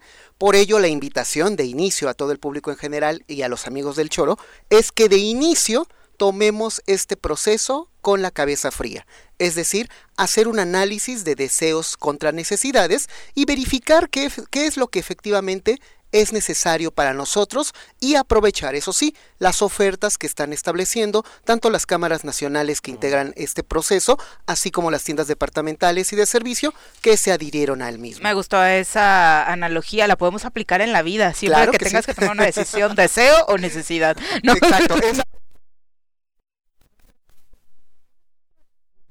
Todos hemos ido a una tienda departamental. Y se te atraviesa algo ahí. Exactamente. y el pasillo, le decimos ahí, de las tentaciones, ¿no? Al momento de ir a pagar, porque todos tenemos que salir por esa parte. ¿Y qué están? Los dulces, las golosinas, las papitas, los refrescos, las revistas de moda, inclusive ahorita, pues bueno, se está poniendo más de moda. Los artículos de belleza. Los artículos de belleza, precisamente, tanto para hombres como para mujeres. Pero ¿eh? sobre todo es para los niños, ¿no? O sea, ahorita afortunadamente no pueden ir mucho al centro comercial o por un buen rato no fueron por el tema de la pandemia, pero sí, hasta se los ponen a su altura, Exacto. ¿no? Pero, tienen, pero tienen, como dice, internet, entonces ahí pueden enterarse. Sí, exactamente. Y pensábamos que era para los niños, pero ¿qué crees? Creo que cada adulto tiene un, niño interior que al momento de llegar a esa zona de, de, de, los deseos de los pasillos de los supermercados, nos gana, ¿eh? En verdad. Y empezamos a agarrar las galletitas para la oficina, los cacahuates para las reuniones, que, y si vas más allá, a los refrescos y bueno, demás este, insumos. Por ello entonces la recomendación de inicio para el público en general es a empezar a elaborar un presupuesto. El presupuesto va a ser precisamente el instrumento principal sobre el cual vamos a poder, en este caso, generar un ahorro. ¿Derivado de qué? De que en un presupuesto, eso sí muy importante, por escrito, no nada más en la mente o que ya lo dijimos que voy a ahorrar el 20%, no, tiene que ser por escrito. ¿Esto por qué? Porque se tiene que dejar una evidencia de nuestro compromiso para con nuestro ahorro. Por eso es importante tomar una hoja de papel, llevar esto a la realidad, es decir, describirlo, detallar nuestros ingresos, nuestros egresos, nuestro porcentaje de ahorro y sobre este diferencial, ahora sí, es el guardadito que tengo o que me sobra para poder generar una compra durante este periodo. ¿Eso recomiendas hacerlo al arranque del año? De inicio siempre, ¿eh? El presupuesto se puede realizar dependiendo de nuestros ingresos, si son semanales, mensuales o en este caso algunos, algunas gratificaciones que se reciben precisamente en este fin de año. sí, sobre este todo porque nos autoengañamos, ¿no? Dices, bueno, sí, sí, sí lo compro. Seguramente voy a duplicar le voy a echar todas las ganas para aplicar mis ventas. Y te estás comiendo las uñas al final de la quincena, ¿no? Por ahí del 10, 12 le estás sufriendo terrible. nada. No es que veía yo en este folleto que nos traes justamente sobre el presupuesto de la cantidad de personas que logran eh, llevar un registro puntual de los ingresos y gastos. Los admiro. Y es el, doble, no, pero el, doble de gente es el que no lo llevamos. claro. admiro a los que lo logran. Pero 27.8 millones si llevan control de... Qué impresión. Sí, bastante. Y de hecho me parecería alto, Ahí ¿eh? no estoy, ¿eh? Sí, la neta. No. me consultaron. bueno, yo estoy en los que no llevan un presupuesto. En los que no llevan. Bueno, nada más para que tengan el dato, ¿eh? Tan solo en el estado de Morelos, al derivado de la encuesta nacional de educación financiera del INEGI, existen 269.526 cuentas de tarjetas de crédito vigentes, cuando en el año 2013 se traía el promedio de más de 400 mil cuentas. ¿Qué, sucede? Que obviamente por los problemas económicos que hemos tenido, la contracción económica derivado de la pandemia mundial, ha hecho que se reduzcan este número de tarjetas. Sin embargo, sigue siendo muy alto, ya que corresponde al 20.6% de la población en Morelos que es susceptible de caer en mora, en atraso, en incumplimiento de pagos.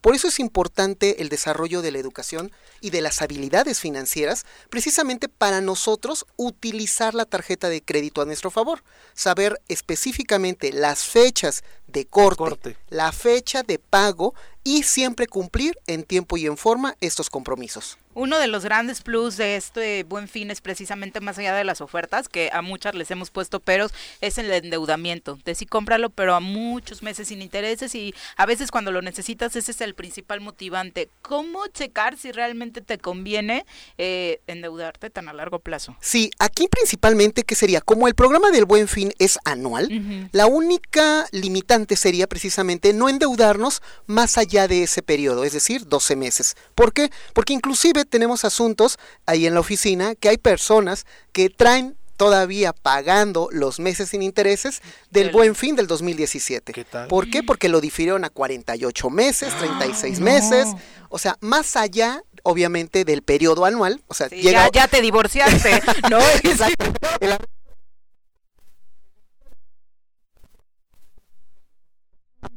y es por eso es muy común entonces caer, y sobre todo algo también que comentabas, Viri, muy importante, ¿Cuándo poderlo generar? Cuando sea tu primer endeudamiento. Es decir, no traer precisamente ah, deudas previas, porque si no esto que va a hacer se va a convertir en una bola de nieve. Ya traemos deudas en nuestra tarjeta y le, voy a sumar más.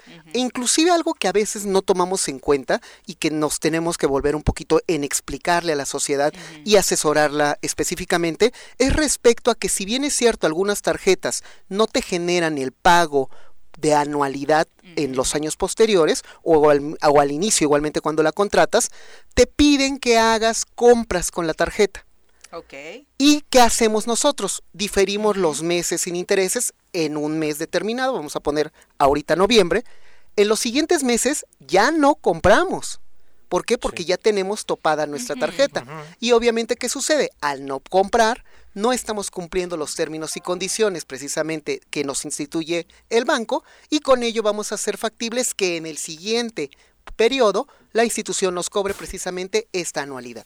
Bueno, pues hay que prestar atención. Eh, hay reportes muy específicos de, digo, no vamos a quemar a nadie, pero hay tiendas que tengan más predisposición, las grandotas, las chiquitas, eh, en general, en general todas las instituciones están participando, inclusive la micro, pequeña y mediana empresa aquí en el estado de Morelos. Sin embargo, aquí un poquito la controversia más bien es en el sentido de la parte eh, de género.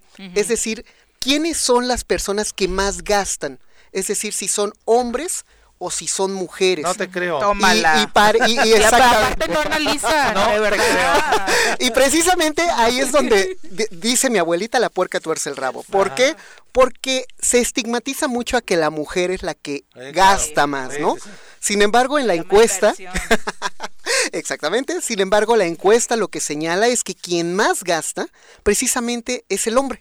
Y aparte creo que gasta peor, porque por ejemplo dice que las mujeres gastan, más en, salud. Exactamente, y hay diferentes opciones de compra que son hogar, salud, emergencias, educación, activos, bienes de consumo duradero, negocios, pero vean el indicador, dejamos el pago de deudas casi al final.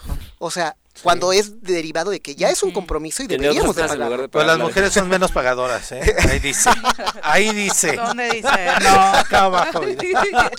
Exactamente. un 2%, ¿no? Exactamente. Por ello. Fíjate, cómo. Raro, ¿eh? Porque sí creo que son mejores pagadoras las mujeres. somos. Es que, ¿sabes cuál es aquí el punto? Que este es derivado de un endeudamiento. Las mujeres casi no ah, se endeudan. Ah, claro. Ese es el principal punto. Si ven en la estadística, el quien más se endeuda en tarjeta de crédito o quienes son los principales solicitantes de la tarjeta son los varones con el 33% y las mujeres en menor proporción con 29%. Y respecto al tipo de localidad, obviamente al ser el urbano es el de mayor consumo con el 36% e igualmente el rural con el 22%.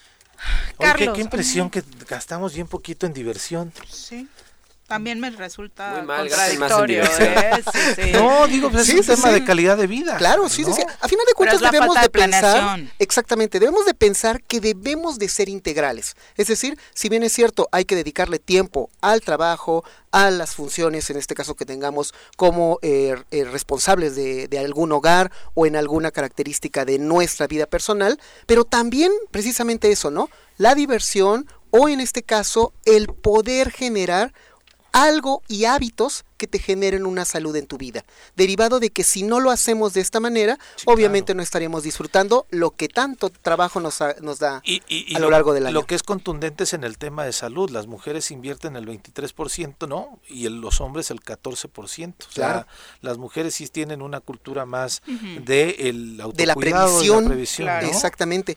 Y por ello nuevamente la invitación, nuevamente aquí ahorita en el estado de Morelos, se ha suscitado un proceso un poquito raro, extraño. Y bueno, a final de cuentas es cultural.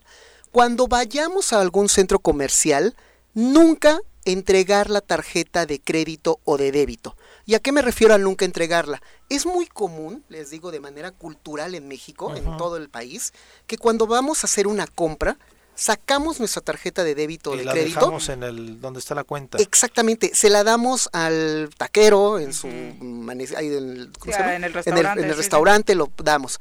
Pero es muy común que si vamos a una tienda departamental o estas tiendas de conveniencia, igualmente le entregamos a la, a la persona, al cajero que nos está atendiendo. Recordar algo muy importante y es básico en este, en este asunto. Nunca se debe de entregar la tarjeta uno debe de sacarla de la billetera del bolso donde lo traigamos, deslizarla directamente en la terminal punto de venta e inmediatamente guardarla. Nunca entregársela al cajero que nos está atendiendo. ¿Esto por qué? Porque por contrato la guarda y custodia del plástico es responsabilidad del cliente se entrega el dinero. Si tú la dejaste, pues ya es tu responsabilidad. Exacto, y, tal cual es el hecho, y ahí es donde muchos de los bancos obviamente no se hacen responsables cuando existe robo, clonación de tarjetas, robo de identidad o inclusive fraudes. Exacto, eh, obviamente hay que cuidar, primero, el primer paso es ese, cuidar nuestro plástico, ¿no? Edu González dice, la mejor oferta que he encontrado del Buen Fin es la que te ofrece HSBC en Amazon con una bonificación del 30% más el 10 que ya te da el portal. Mira, pues, pagado. La combinación. exacto. Y si checan ahí, ese tipo de promociones es pago al contado. No es con tarjeta de crédito, sino pago de débito. Y no te genera, un endeudamiento. Muchas gracias, Carlos. Si hay eh, personas que desafortunadamente puedan sufrir eh, algún tipo de contratiempo, este buen fin, ¿dónde contactan a la Conducef? Claro que sí. La recomendación, eh, estén al pendientes de sus estados de cuenta, que no vean movimientos extraños o cargos duplicados que pueden llegar a suceder. Y cualquier duda o información al teléfono 800-999-8080 o en nuestra página de internet www.conducef.gov.mx. Y venos visitando cada semana porque la verdad cada que vienes eh, surgen muchas dudas. Cabo te lo está preguntando, ojalá nos diera eh, tips para iniciar ese plan financiero, sobre todo si traes acarreando créditos altos desde hace tiempo y demás, ¿no? Claro que sí, por supuesto. Muchísimas gracias. Esta información de este folletito que además que lo vea el auditorio eh, está Muy en valiosa. línea. Sí, sí, sí, está en línea. Les paso el link si gustan para que Ahorita lo, compartimos en redes sociales. Regresamos. Gracias. Vamos a pausa, volvemos con mucho más. Gracias. Muchas gracias, como siempre. 8 con 24 de la mañana, muchas gracias por continuar con nosotros. Vamos a pasar a entrevista. Ya nos acompaña en cabina el diputado local, Agustín Alonso, a quien recibimos con muchísimo gusto en este espacio. Bienvenido, diputado, ¿cómo te va? Hola, Viri, muy buenos días. Muchas gracias por estar aquí. Pepe, Juan Carlos, Juan Carlos, nuestro colaborador de hoy, generando polémica desde temprano, por cierto, pero bueno, con algunas decisiones que, seguramente ahorita platicaremos sobre lo que está sucediendo en el Congreso. Eh, diputado, es, es, un momento eh, prioritario en, en las discusiones que se están dando en el Congreso, precisamente porque de lo que ahora se define con el presupuesto depende el futuro del Estado. ¿En qué sintonía se encuentran los legisladores? Sí, claro, en este momento, sin lugar a dudas, es un tema que de todos los días en el Congreso, el presupuesto 2022, estamos en discusión, estamos pasando y haciendo una un ejercicio que creo que no se había hecho con anterioridad de que los diputados y diputadas que, que, hacemos la, Comisión de Hacienda, que yo la presido, eh, estamos tomando en cuenta no solamente a los integrantes de la comisión, sino a todos los 20 diputados y puedan estar invitados a, escuchar a quienes, a los responsables de las áreas. Ayer estuvimos o, tuvimos en, en, el Congreso al doctor Cantú, este, responsable del sector salud o de la Secretaría de Salud. Eh, es un área muy, muy, muy sensible en este momento. Sobre todo tras la pandemia, ¿no? Con muchas carencias también, ¿no? Con, pocos alcances. Sin duda la pandemia trajo a, sacudir al sector salud a nivel nacional o mundial. Pero bueno, este, este presupuesto que se está discutiendo tiene que ir enfocado, lo hemos dicho siempre, a las necesidades del pueblo, ¿no? Quienes estuvimos ya como alcaldes, quienes hemos estado como ayudantes municipales, que es mi caso, pues creo que tenemos bien identificadas las necesidades que, se tienen dentro de las comunidades y, más allá de encontrar un tema de, debate, de, debate, no es un tema de aportación que estamos haciendo los diputados, sin, duda está en nuestras manos de los diputados hoy el, presupuesto y queremos con, con ello eh, avanzar, pero avanzar con las mejores decisiones tomadas de cada uno de los diputados, de sus asesores también, porque también una de las cosas, nosotros somos especialistas en los números, hay que recordarlo, y muchos de los diputados tampoco lo son. Si en cambio tenemos a nuestro alrededor gente que sí lo es, y la sensibilidad y, la, y lo que hemos recogido, los que hemos andado en la calle haciendo labor social, pues yo creo que ayuda mucho para poder hacer un presupuesto y ayudarle al gobierno también a que haga un presupuesto más acordes a las necesidades de la gente y del pueblo de Morelos. La realidad es que todos van a llegar a decirles que necesitan más diputados, ¿no? Todo, todos quieren ampliaciones, por supuesto, se están valorando cada una de las, de las peticiones que se hacen. Eh, ah, encontramos algunas que, que creemos que, que no que no lo son. Eh, el tema de ayer, quiero sí enfocarme en el tema de salud, digo, es un tema que hemos, hemos, hecho, hemos hecho prioritario en el Congreso y así lo, lo pide la gente, el tema de salud en Morelos como seguridad, como educación. Eh, y el propio fortalecimiento de los municipios es algo fundamental para poder hacer un buen gobierno, o más que hacer un buen gobierno, para poder responder a la gente. sí, porque el tema de municipios Tal pareciera que como somos exalcaldes, cuatro de los diputados que ahí estamos, queremos hacer un tema y agenda municipalista. Y tal vez sí, porque los municipios al final de cuentas es la primera base que toca a la gente, lo he dicho siempre, cuando hay una necesidad, cuando el enfermo, cuando hay algún difunto dentro de una familia, cuando hay cualquier tipo de situación de que la gente no pueda los servicios públicos, por supuesto, ¿no? Todo, ¿no? Y ayer me, me, llamó mucho la atención, digo sin, sin polemizar todo este tema, este eh, el tema DIF, por ejemplo, tenemos que revisarlo bien, ¿no? Es un tema, yo estuve en el DIF, fui presidente del DIF, tuve la oportunidad de hacerlo también cuando mi padre fue presidente municipal, conozco muy bien el área, es un área muy sensible, muy, muy sensible, creo que muy más sensible y donde más aprendes, es donde yo puedo decir que donde aprendí muchísimo en el tema del servicio público, y pues bueno, son, son muchas cosas que tenemos que valorar, tenemos el tema de seguridad también, que tendrá que comparecer o a, este ejercicio, el, almirante junto con todo su equipo, para ver cómo juntos hacemos un mejor presupuesto y no solamente de números, sino de resultados. No se trata de que se parezcan tantos mm, cientos de millones más, sino cientos de soluciones más a los, a los problemas que hay. No, no quiere decir que, que, el, que el, dinero que tengan hoy tal vez sea o esté siendo bien utilizado. Aunque particularmente con el, tema de seguridad, creo que ha sido de los pocos eh, titulares de área que se ha puesto sobre la mesa de mayor presupuesto para entregar resultados. Si no, quién sabe. Pues es que es, digo, es una realidad. ¿Para, ¿Para qué se requiere recurso? Pues para entregar resultados y también hay que hacer un avalúo de lo que se está haciendo y de lo que hoy se tiene. Hablo de, 20, de, los tres años, pongamos, del 21, qué es lo que se tuvo y qué es lo que se tiene como como, como reacciones y como acciones, ¿no? Y eso, eso, eso, eso, es una base, es una base palpable para poder nosotros extender presupuestos o en su momento decir, sabes que lo estás haciendo mal y, así tengas 200, 300, 500 millones de pesos, pues yo creo que va a ser lo mismo o menos, ¿no? Porque eso es lo que ha sucedido, se ha ido aumentando el presupuesto en materia de seguridad y las cosas sinceramente no han mejorado. Sí, sí, sí, se ha aumentado bastante el tema de seguridad y bueno, las acciones y los números ahí están, no los digo yo, no los quisiera tampoco decir yo, ahí están, está por, a la vista y, a la, y al conocimiento de todos. Eh, y efectivamente he sido una de las personas que ha alzado la voz en este tema, porque pues también vengo de un municipio que, que ha sufrido ¿no? el tema de, del tema de inseguridad y, no, no, no, no sería bueno yo callarme, y menos aún que soy una voz ahora no solamente de Yautepec, sino de Jutepec y también del estado de Morelos. Oye, Agustín, ¿cuánto tiempo duró la reunión de ayer con el secretario de... Híjole, si nos lamentamos casi de cuatro horas. Ok, o sea, le están dedicando tiempo. Sí, le estamos dedicando. Y no solamente está acudiendo la gente de tu comisión, estás este, abierto la posibilidad. Se está abriendo, se está abriendo. Estamos tratando de hacer un presupuesto, insisto, que no esté manoseado ni que esté... Eh, a la, bajo la mesa o en la luz, no, o no en la luz del, del día, ¿verdad?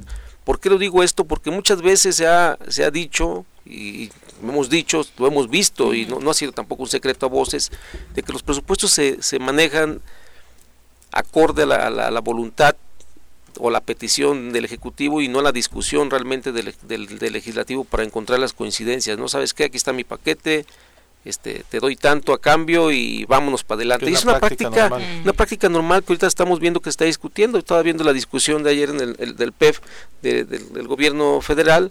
Bueno, este, y, ver cómo la discusión, ¿no? De cómo querer acabar, terminar con las malas prácticas para poderle dar más dirección, eh, mayor respuesta a la gente que tanto lo necesita y lo espera. A nivel federal se reservaron mil y cacho de observaciones, iban a empezar sí a revisarlo. Al final salieron dos mil, venía ah, Entonces imagínate, ¿no? La cantidad. La, tal vez yo lo decía al, inicio del, del, programa, el, el, eh, el, eh, el arrocito negro que yo le veía es que qué bien que están platicando con los, con los secretarios, pero para la ciudadanía, incluso los medios de comunicación, el tema de que sean privadas no nos gustó tanto.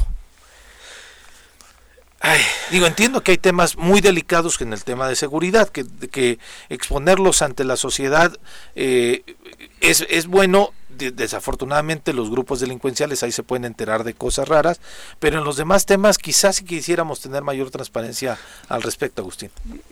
Sí, sí, sí, y es bueno, y es bueno. Incluso yo comenté que cada, cada sesión, bueno, cada, cada reunión o cada ejercicio vamos a tener un resumen de lo que sea que se hizo. Realmente fue una exposición que se que se dio de los gastos, de las necesidades que se tiene y por supuesto de la pretensión presupuestal de cada una de las áreas y está ahorita en nuestras manos la, la revisión y hacer un predictamen de, de, cada, de cada rubro. ¿no? Ayer quedamos con los diputados y diputadas que vamos a trabajar en, cada ejercicio, por ejemplo el de ayer de, de, salud, eh, a, meterle con todo el día de fin de semana para poder el lunes encontrar ya una contrapropuesta de una reasignación o ver la forma. Tampoco queremos ser este al rato culpables de que digan algo algo no salió porque ustedes este, presupuesto. Exactamente.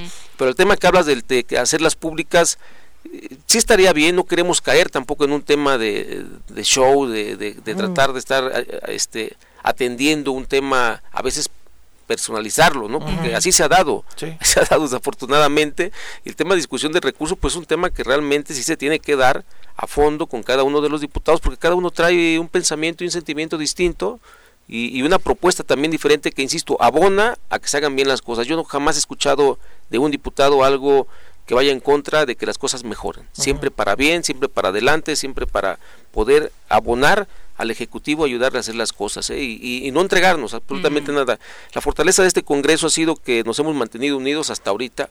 Yo no puedo ah, predicar, futurizar, ¿no? ¿no? puedo hacerlo, no puedo hacer que, que esto a lo mejor pueda pasar más adelante. Yo espero que sí, porque ha sido la fortaleza, ha sido la estabilidad y, a final de cuentas el entendimiento de que somos un poder eh, en, en, este en este estado que, equilibra, ¿no? Y que compacto nos sirve más a los morelenses, ¿no? Aunque la apuesta de muchos desafortunadamente es que este tema del presupuesto sea precisamente el que los desgaste. No, pero además es importante lo que lo que dices, este diputado, porque por ejemplo en el Congreso Federal lo que sucede, el Congreso de la Unión, lo que sucede es que hay eh, tanta fricción porque digamos un grupo no permite el diálogo como tal y entonces aunque haya una reserva positiva no se escucha. Entonces qué hace la oposición pues le mete dos mil reservas nada más a lo mejor pues para, extenderlo y demás. Y creo que aquí si hay un diálogo pues concreto preciso y que abone pues eso sea bienvenido y qué bueno que estás haciendo ese ejercicio. Sí qué bueno que lo dices porque también hay veces que el extender el alargar el, el poder obstáculos a un presupuesto, hay veces que recaes en el tema de la negociación. Digo, no es algo nuevo que estamos descubriendo, sí, es algo con, lo que queremos. pago por evento. Es, algo con lo que se quiere con lo que se quiere terminar, por lo menos de mi parte. Yo he sido muy claro con la secretaria de, de, Hacienda, y le dije muy, muy claro a, ella, he platicado con el secretario de Gobierno, con el gobernador no he podido hacerlo, pero con ellos, que son los indicados, y este pues que yo no seré factor jamás de, poder llevar una negociación de ese tipo, ¿no? De poder decir cuánto por, por, no, y no, tampoco voy a decir que no soy la pureza andando, no me espanto, pero creo que los que hemos luchado, lo que, los, los que creemos, y me incluyo porque lo saben perfectamente, en un gobierno como el de López Obrador, aunque yo no soy morenista, lo he dejado siempre muy, muy claro, yo creo que las cosas sí deben de dar otro rumbo, ¿no? que el presupuesto se debe manejar de, con más transparencia, pero más allá de la transparencia con mayores resultados hacia la gente, la gente lo necesita. Vemos todo este tema de la pandemia, vemos cuántos negocios han cerrado, vemos la necesidad de la gente en salud, como en los hospitales, ayer lo decía, hay muchas gente, muchas personas, no solamente en Cuautla, Yautepec, Parres, ¿no? Aquí vemos al lado de donde ustedes están, gente que está en las sillas, en una banqueta con su con Sin poder tener la atención ideal, ¿no? A mí la cantidad de gente que nos habla a nosotros como, como servidores públicos, como cuando fui presidente municipal, ahorita todavía lo hacen, gente fracturada, no hay traumatólogos, no hay... A mí lo que me dio gusto ayer escuchar, espero y sea una realidad, hablaron que había presupuesto para contratar más médicos, lo que no hay es médicos, ¿no? Y es un discurso que se ha traído también a nivel nacional. Pero me llama a mí mucho la atención que en el tema de Yautepec, por ejemplo, para poder abrir eh, otros turnos dentro de los de los centros de salud, pues nos pedían médicos a los a los a los de los presidentes. Que bueno que hoy eso me lo llevo muy de tarea y, claro, aquí en adelante hay que hacer una campaña de reclutamiento de médicos, que sí los hay en, Morelos, hay que mejorarles y hay que darles por supuesto un buen sueldo, son profesionistas que merecen ganar bien, sí, porque hay luego hay secretarios o subsecretarios o secretarias que ganan lo que un médico no gana y pues también no se vale, vamos a, vamos a yo creo que ahí vamos a hacer algo interesante. Oye, Agustín, este, desde luego la discusión se va a centrar en estos días con relación al tema del presupuesto, pero eh, en esta sesión que tuvieron el día martes o miércoles, martes, ¿no? Sí. subiste a tribuna y hablaste sobre el ESAF y pusiste pues varios temas ahí muy concretos. ¿Realmente es una transformación para fortalecer el ESAF o es una transformación a modo para ustedes, porque la criticaste perfectamente en el sentido de que el ESAF ahorita pareciera que está a modo de los exdiputados e incluso del gobierno del Estado. Y en esta transformación, ¿qué es lo que pretenden ustedes? ¿No van a, a tener lo que tú estás denunciando en el nuevo organismo que van a, proponer? No, claro que no, este Pepe Viri, eh, Juan Carlos. Juan Carlos. Juan Carlos. Fíjate que una... ¿Qué pasa en el ESAF para que se lo comentes al auditorio? y, lo voy a comentar con bases. Yo fui trabajador del ESAF, 2000, 2003. Eh, ocupé la, la, cartera en ese entonces de la Secretaría, este, Subsecretaría, perdón, de Organismos Estatales. Vaya, fiscalizábamos a los organismos estatales. Eh, yo llegué ahí por un ejercicio más o menos de este tipo. Y no me da pena decirlo, ¿no? Porque yo era un estudiante de Derecho, eh, cuarto, quinto semestre y pues fui a pedir trabajo, ¿no? En ese caso papá era presidente y no me da pena decirlo, yo pensé que trabajo para que me metieran a, ahí a ayudarle a un diputado a aprender. Pero bueno, de la casualidad que me mandan, ah, pues mándenlo a la auditoría, ah, pues órale, pues no se dedique.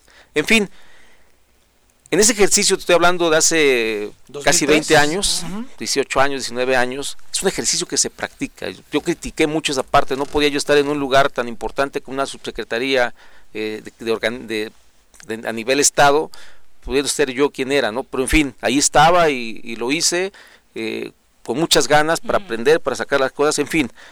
Hoy la auditoría eh, sigue siendo la misma, siempre he criticado eso, la auditoría, y no es por hablar mal de la gente que está ahí, lo tengo que dejar muy en claro, yo no tengo nada en contra de las personas que estén ahí, no las conozco, merecen mi respeto por, por, por, ser unas personas que no conozco, eh, pero la auditoría debe de cambiar, la auditoría debe ser un organismo que realmente fiscalice al Estado, hablo, hablo del Estado con todos los organismos y todos los que reciben dinero, ¿no? A los propios alcaldes, al propio Congreso, pues. Que no sea una herramienta de acomodo ni una herramienta que, que deje de hacer su trabajo. Yo recibí la Comisión de Hacienda y pedí un informe, hay más de 250 este, expedientes que resolver. A mí me, me llama mucho la atención la atención, no me llama la atención tampoco, me sorprende, repito, porque conozco perfectamente la operatividad interna de la de la auditoría y los alcances que se tienen. Pero es un rezago importante. entonces, imagínate, solamente dos cuentas públicas aprobaron en la legislatura pasada, por así decirlo, ¿no? que fue la del el diputado Ponchito, convenientemente, Ponchito y, la cuenta de, del hoy gobernador y expresidente municipal, de eh, Blanco, y, todas las demás y todos los organismos y todos los que recibimos dinero, me, incluyo porque fui alcalde, este creo que de profesionalizar, darle autonomía, elevarla a nivel constitucional para que esta auditoría esté representada por gente ajena a la voluntad y al, y al compadrazgo o al compromiso político de los diputados. Es un tema muy personal que creo yo, haciendo el honor a la lucha de la, de la honradez, de luchar contra la corrupción, de tantas cosas que se tienen a nivel nacional que hoy el presidente ha puesto en jaque a mucha a la, clase política eh, normal por así decirlo. Es yo creo que hoy abrir la a profesionalizarla eh, hacerla autónoma darle el nivel de constitucionalidad quiere decir esto abrirla me decían compañeros, oye, pero ¿por qué, hablas a los, ¿por qué hablas de colegios de, ingenieros y arquitectos y no de abogados y contadores? Porque la auditoría tiene arquitectos, abogados, ingenieros. Efectivamente, es por eso abrirlo. A ver, vayamos y que cada uno de los colegios de los diferentes profesionistas de Morelos, morelenses, pues que sean quienes, quienes decidan y que nos auditen y que en su momento hagan los procedimientos correspondientes a los que tengamos o hagamos este uso malo de los recursos. ese sería el cambio sustancial, ¿no? Sí, claro. ese sería el cambio sustancial como tal de la Sí, claro que sí, Juan Carlos. eso es lo que se trata, no nada más, como bien lo, preguntaste, cambiarle de nombre y que siga lo mismo. Eso no tiene Porque caso. Eso ha pasado 20 veces. Eso no tiene caso. Y es por eso que yo dejo, fui muy, prácticamente lo, platiqué y lo hablé y lo dije con todo, ante todos los diputados porque pues creo que es una lucha del presidente de la República, ¿no? Luchar contra la corrupción, luchar para el sí de la transparencia y, si seguimos como estamos no nos lo va a dar. Eh, el tema, eh, Agustín, es que tu discurso en, tribuna eh, pues, te llena de expectativas como ciudadano, como, como persona que receptiva al mensaje. Desde luego, todo mundo quiere evitar la corrupción, todo mundo tiene cuestionamientos a este organismo y el tema es que si no se logra concretar lo que planteaste en tribuna va a ser una frustración terrible para los ciudadanos y una decepción este, grande hacia la Cámara. O sea, estás planteando un tema de fondo. Eh, me, parece que José Luis, eh, no, Julio César te está acompañando en el, en, el, en el tema. ¿Cómo están los demás diputados? ¿Sí le están queriendo entrar a este tema de fondo o están diciéndole, híjole, ahí no hay que meternos tanto? ¿Qué onda? Yo veo muy entusiasmados a más de la mitad de los diputados. Eh, he hablado con diputados de Morena que, son con los que menos me deberían de dar o son los que más deberían estar apoyando este tema, insisto, porque es un tema de congruencia, simplemente de congruencia, ¿no? Por, por, la lucha que se, que se tiene que dar. Eh, sin en cambio, está el tema está muy, muy, muy, este, pues, no tan, no, no veo tanta, tanto gusto por, por esta, por esta iniciativa que es tan importante, fundamental y sería histórica para el estado de Morelos, ¿no? Eh, yo creo, hoy tenemos reunión, los 20 diputados, vamos a reunirnos en Jutepec, este, y vamos a platicar este tema incluso para ver quién sí, quién va, quién no. Vamos a, vamos de una vez, vayamos viendo quién sí quiere darle otro rumbo a la, a la, a la fiscalización, a la rendición de cuentas, al, al, observar cómo se gastan los recursos, todos los que ejercemos, insisto, llámese presidentes, diputados, gobernador, secretarios, todos aquellos que recibimos un recurso público que no es de nosotros, es del pueblo, y que tenemos que entregar buenas cuentas simplemente, ¿no? Y para ello, pues hay que abrirlo y que, sea público y que quien diga sí, quien diga no, estaría bien para, para irnos conociendo cada uno de los que representamos la Cámara de Diputados. Porque además es una evolución sana. Sí, claro. O sea, es una evolución sana porque así como pues vamos avanzando en sociedad y vamos teniendo muchísimas más herramientas para comunicarnos, para conectarnos, pues que también sirvan para transparentar lo que está sucediendo con los recursos públicos, que finalmente es lo que más le aqueja al ciudadano, cómo se está gastando el presupuesto.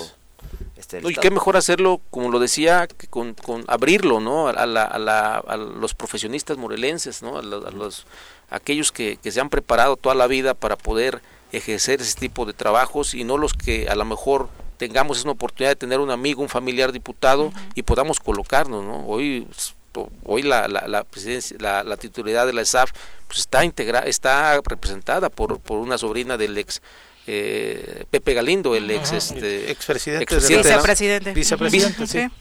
no, presidente. Bueno, ejerció como presidente, como presidente en funciones, pero era vicepresidente, eh, ¿no? La, hacienda pública, la municipal la tiene el hermano de la diputada Guevara, ¿no? Este, la estatal la tiene el primo hermano este de, de, de el expresidente también Ponchito y, y vaya y así está Sí, o sea, aunque no quisieras, desde luego ya eh, eso mancha los nombres de, parentescos de ellos, desde luego ya te deja una suspicacia, aunque sean muy profesionales, ¿eh? Porque puede ser. Sí, pero si en la designación no lo demostraron. Eh, eso, iba. O sea, el mecanismo de designación también sería un poco más. fue a vapor. Este, dos meses antes de que terminara la legislatura, hay que recordar, pum, lo avientan y ya lo aprobamos. Pero antes ya estaban representados porque les dieron la figura de encargados de despacho. Así es. Una figura también eh, legaloide que no, no le da certeza a ningún procedimiento, ¿eh? porque cualquier abogado eh, sabe perfectamente que en un procedimiento con esa notificación de ese, no existe pues esa figura jurídica, pues la, echa abajo. Claro. Oye, eh, me llama la atención, nos lo comentaba, bueno, no recuerdo exactamente quién lo comentó aquí en este espacio también, de estas reuniones de los 20 diputados, que evidentemente están las sesiones, que es la parte formal del, del, proceso legislativo, pero que están haciendo estas reuniones de los 20 diputados para que no solamente las decisiones y los debates se queden en la junta política, eh, en un grupo cerrado de los coordinadores o la representación que tenga cada, cada este, partido político dentro del, Congreso.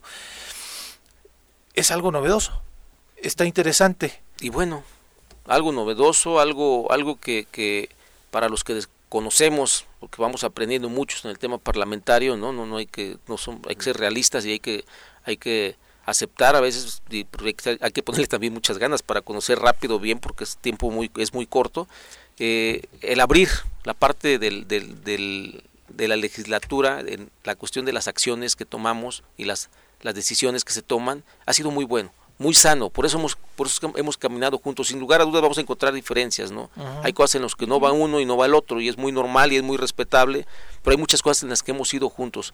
Y esperamos que, que en todo lo bueno como veo el caso de la como el tema de la mm, transformación de la auditoría en el tema de buscar un presupuesto acorde a las necesidades de la gente el buscar los nombramientos que se pudieran venir más adelante porque tenemos la responsabilidad de nombrar a, casi magistrados incluso ocho, después, sí, y lo que ha salido hasta ahora ha sido digamos por unanimidad que no sea tampoco que no sea tampoco algo que, que, desgastante no, de, no, y no desgastante. oscura. En la relación exactamente no, que pongamos a las personas indicadas para poder hacer la selección correcta en la impartición de justicia digo estamos hablando de la no es cualquier cosa por supuesto. hablabas hace un ratito que la relación ha sido básicamente en la discusión del presupuesto con la secretaria de hacienda con el secretario de gobierno.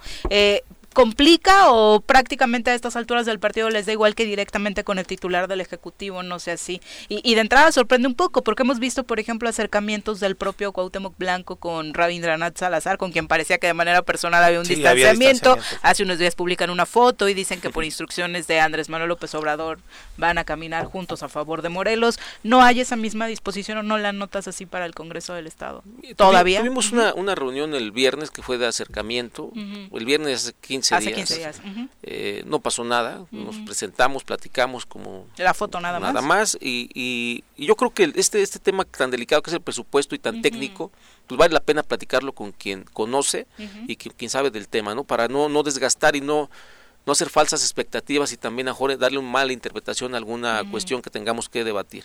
Eh, la tema de, disponibilidad de la secretaria la ha tenido desde el principio, sí lo debo de reconocer, es una persona que sabe, que tiene también voluntad de trabajar y de hacer bien las cosas, por lo menos sé lo que ha manifestado.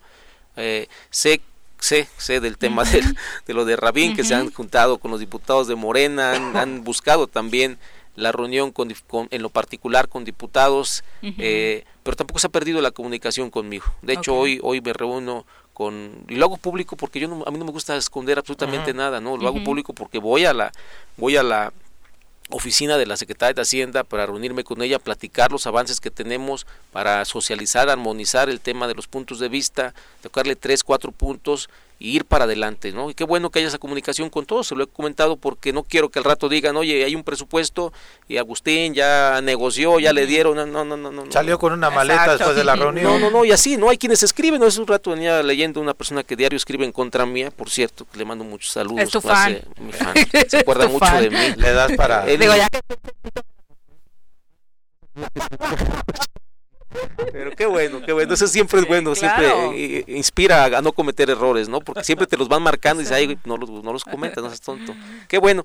Y, y yo, regresando al tema de, de, la comunicación con la secretaria, eh, creo que va, va bien, va bien. Esperamos esa voluntad también de los demás diputados y diputados para poder este, luchar para un presupuesto que vaya en favor del pueblo de Morelos. Sí, si hay voluntad de modificar, Sí, claro, sí, sí, sí. Por parte de ellos. Sí, claro, nos han dicho que, que, que, efectivamente que ahí está el presupuesto y que podemos nosotros hacer las propuestas y modificaciones. Es que ayer, digo, porque... El tema, está el tema del fondo, ¿eh? El tema del fondo en lo particular. Que no vas. Yo no voy. Yo siempre he dicho, no voy, yo soy congruente con lo que y que la mayoría no quiero así, ¿no? Básicamente... Morena dijo que no va, el PAN dijo que no va sumándote no dan a ti los números. y pensando que tu compañera de bancada tampoco, ya son 12 diputados que no van con lo del fondo. Pues ahí van todos, qué bueno que ya también vamos en, este terreno de los hechos, vamos reflexionando y vamos haciendo, es que no hay que hacer las cosas como antes.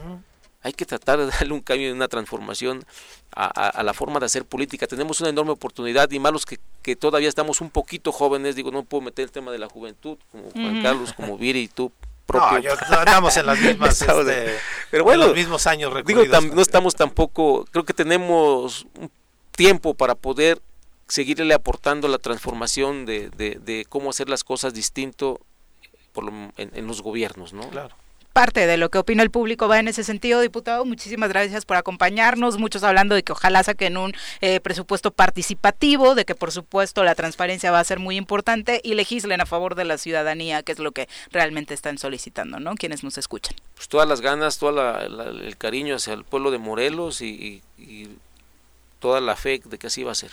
Muchas gracias por acompañarnos. Gracias, a ustedes. Muy buenos días. Son las 8.52. Por supuesto, hoy no nos podemos despedir. Es viernes sin hablar de turismo y de buenas propuestas para acompañar a todos ustedes, radioescuchas, en recomendaciones interesantes para este fin de semana. Que a propósito de eh, que es fin de semana largo, pues por supuesto, ahondaremos todavía un poquito más en estos eh, asuntos. Ya nos acompaña en cabina nuestro querido Dani García, a quien saludamos con muchísimo gusto para que por acá pase y por supuesto nos cuente qué es lo que nos recomienda este fin de semana. Dani, ¿cómo te va? Muy buenos días. Mi querida Viri, mi querido Pepe, ¿cómo están? Buenos días, amigos. Un gusto saludarlos y de volada, como tú eh, mencionabas bien, mi querida Viri, pues el tema tiene que ver un poquito con un eh, municipio de la zona sur eh, precioso, encantador, que es el municipio de Amacuzac y que, por ejemplo, nada más un dato interesante, ¿ustedes sabían que ahí eh, se produce vino con la uva silvestre que ah, existe. ¿Alguna vez Pepe Turriaga no? En serio, el profe. ese dato, sí, porque él va por esa zona a traer su mezcal, ¿no? Exactamente. Exactamente, y por ahí se encontró Mira, es un municipio con una oferta muy interesante. rápidos el tema de los rápidos, el tema del senderismo, el tema de las bicicletas y el tema de toda la producción que se realiza. Como es ganadero el municipio, el tema de los lácteos, de los quesos de cincho, fresco, asadero, de toda la crema que se vende, toda la leche, es riquísimo y sobre todo la calidad y los precios. Cuando aquí un kilo de queso te cuesta 150, 160 pesos, allá lo encuentras en 90 pesos. Entonces un municipio con te vamos a encargar, Dani. Por supuesto que sí. Y te va a gustar, te va a gustar más porque también venden coyote, que es esta bebida que se ah. prepara de licor de caña es bien traicionera. Exacto, súper traicionera.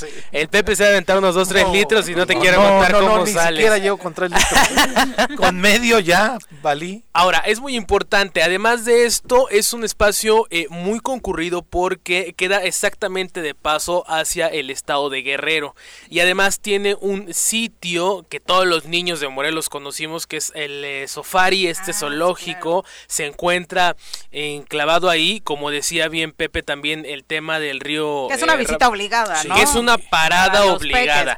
Y que a pesar de que en épocas anteriores el municipio estuvo envuelto en temas políticos muy complicados, al día de hoy ha encontrado una estabilidad, pues que le ha permitido ampliar eh, su oferta de turismo. Recordemos que ahí también se encuentra la ex hacienda San Gabriel Las Palmas, hermosa, que hoy en día abre sus puertas de lunes a lunes con el restaurante para que puedas desayunar, comer, cenar. Sí a los amigos de Juanji, ¿no? Sí, sí, sí, sí. Y además, eh, pues ha sido sitio para grabar películas no solamente nacionales, sino también internacionales, eh, series, el municipio, de las que vemos, ¿no? Entonces, es un municipio con una oferta impresionante.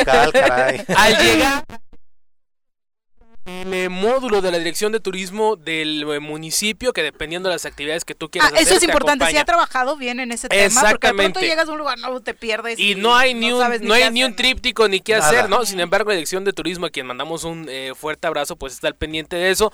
Para que conozcas eh, pues toda la oferta que tiene también en cuestión de artesanías son de los pocos municipios que siguen produciendo la maraca en Morelos no que es este pequeño instrumento que se hace con el fruto del árbol que además eh, bueno es que tú eres muy si le invitas después de Temisco ya no sale. Ya no vas de Temisco para arriba. Se anda perdiendo. Entonces es muy interesante. Saliendo de Jardines de México un día me terminé en Huitzuco. Ya iba para Guerrero. Fíjate que Huitzuco y Amacuzac tuvieron un problema por el tema de los territorios. En, ¿Ah, en 1920 fue el propio presidente Álvaro Obregón quien lo tuvo que destrabar. Y dijo, ya Me, me, gusta tu propuesta de hoy porque desafortunadamente a veces estigmatizamos estos lugares, ¿no? y de pronto, ay, no vayas a aquella zona y demás. Por supuesto. No, es hermoso. Si salimos a la taquería de la esquina, sabemos que desafortunadamente puede pasar algo eh, por las condiciones que enfrenta el Estado, pero nos toca a todos cuidarnos, promover el turismo y promover la economía. Y de algo muy importante, ¿no? solamente Hueyapan, también Amacuzac tiene el telar de cintura. Ah, Entonces eh, siguen haciendo preciosas. desde un rebozo hasta una sobrecama completa, bolsas. Entonces es muy interesante apoyar al comercio local. Es un municipio importante, grande, rico y le mandamos ¿Cómo llegamos desde Cuernavaca? ¿Cómo llegamos desde Cuernavaca? La vía más rápida. Que nos diga Juan Carlos, a ver. A ver, de volada, a ver, Juan Carlos, ¿cómo llegamos a Macusac? No, nada.